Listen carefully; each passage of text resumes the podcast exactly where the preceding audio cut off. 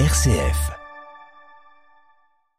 Bonjour à toutes et à tous. Aujourd'hui, je vous emmène dans le Cabaret des Mémoires, troisième roman de Joachim Schnerf. Une fois la nuit passée, Samuel sera père. Sa femme et leur enfant arriveront demain matin. Cette nuit, Samuel est seul. Alors il repense à sa grande tante, Rosa, dernière rescapée d'Auschwitz. Cette femme qui a quitté la France, pays des Lumières séduit par le nazisme, pour rejoindre les États-Unis.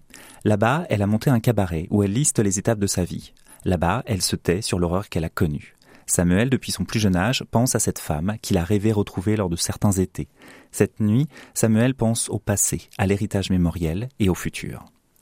Dans les coulisses du cabaret de Shuttle City, Rosa est en train de se maquiller. Sur ses cheveux blonds et clairsemés, coupés à ras, elle ajuste ses perruques.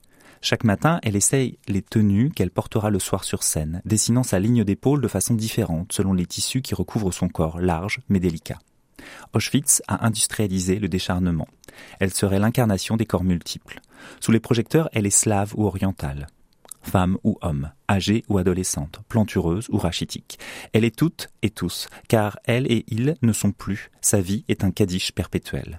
Le public ne sait jamais quelle version de Rosa montera sur scène, et c'est pourtant la même histoire, chaque soir, qu'elle déclame sur les planches. Certains ont vu plusieurs représentations, et tous jurent que les mots sont identiques, comme s'il s'agissait d'une prière rituelle dont les phrases s'enchaînent avec l'aisance d'une lamentation. À mesure que le récit avance, le corps se plie jusqu'à la conclusion du spectacle et l'énumération tant attendue. Sans doute espère-t-il qu'enfin elle cédera pour parler en détail de sa vie dans le camp. Mais chaque soir, selon la tradition, elle ne fait qu'énumérer les histoires qu'elle ne détaillera pas, son paradoxe de survivants dévastés et de témoins silencieux. Le roman de Joachim Schnerf aborde la question de la transmission, de ce que chacun porte comme histoire, tant au niveau intime que collectif. Le personnage de Samuel est ici présent par les souvenirs de son adolescence et son passage à l'état de père, de figure responsable, de protecteur et de repère dans le temps. Dans ce rôle, Samuel se sent intimidé et petit.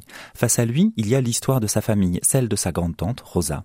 Est-il à la hauteur de ce qu'elle a vécu? L'exil, la migration, l'arrestation, le deuil déchirant, la déportation et la survie. À aucun moment, l'auteur ne tente de revenir au vécu imaginé de la Shoah.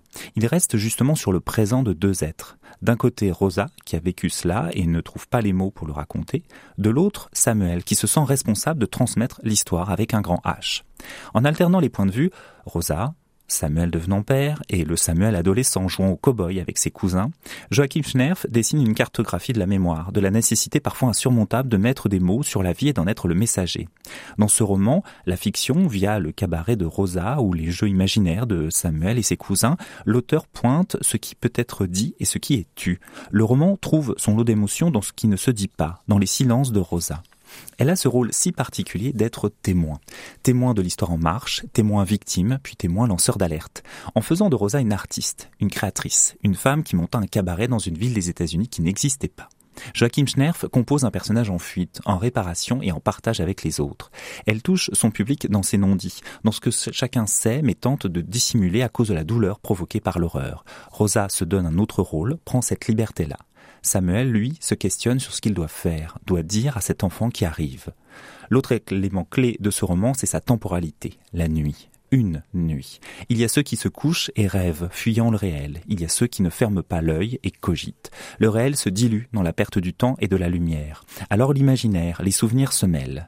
Le passé infuse dans le présent pour fantasmer l'après, le futur et ce moment où la lumière reviendra. C'est justement une phrase récurrente de ce livre, quand demain reviendra la lumière. Peu à peu, Joachim Schnerf installe la musique d'une rêverie, d'une mélancolie touchante. Je vous conseille très fortement le Cabaret des mémoires de Joachim Schnerf, publié par Grasset au prix de 16 euros.